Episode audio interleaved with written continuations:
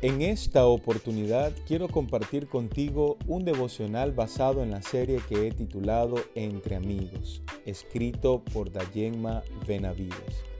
Esta prueba, dice Lucas 22 del 31 al 32 en la nueva traducción viviente, Simón, Simón, Satanás ha pedido zarandear a cada uno de ustedes como si fueran trigo, pero yo he rogado en oración por ti, Simón, para que tu fe no falle, de modo que cuando te arrepientas y vuelvas a mí, fortalezcas a tus hermanos. En la historia que nos plantea Lucas, se menciona el término zarandear, que significa sacudir así como se hace con el trigo.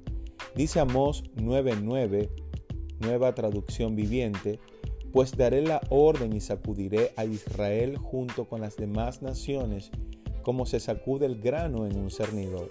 Sin embargo, ningún grano verdadero se perderá.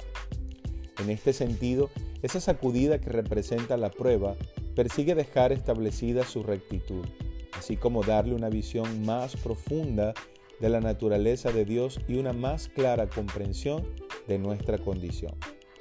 Cuando pasamos por pruebas se devela lo que está en nuestro corazón. Tenemos el ejemplo de Job, un varón justo que Satanás se propuso demostrar que era un pecador. Sin embargo, la meta de Dios era poner de manifiesto para siempre la sinceridad y la fe de Job. Tomando en cuenta el ejemplo anterior, Dios no nos permite que se nos pruebe para ver si fallamos, sino para fortalecer nuestra fe en la prueba. Es una manifestación de la confianza de Dios en nuestra fidelidad y en nuestra integridad. Algo que también nos hace referencia es que Jesús cuando le llamó Simón en lugar de Pedro, puede estar sugiriendo que el discípulo pronto actuaría de acuerdo a su vieja naturaleza.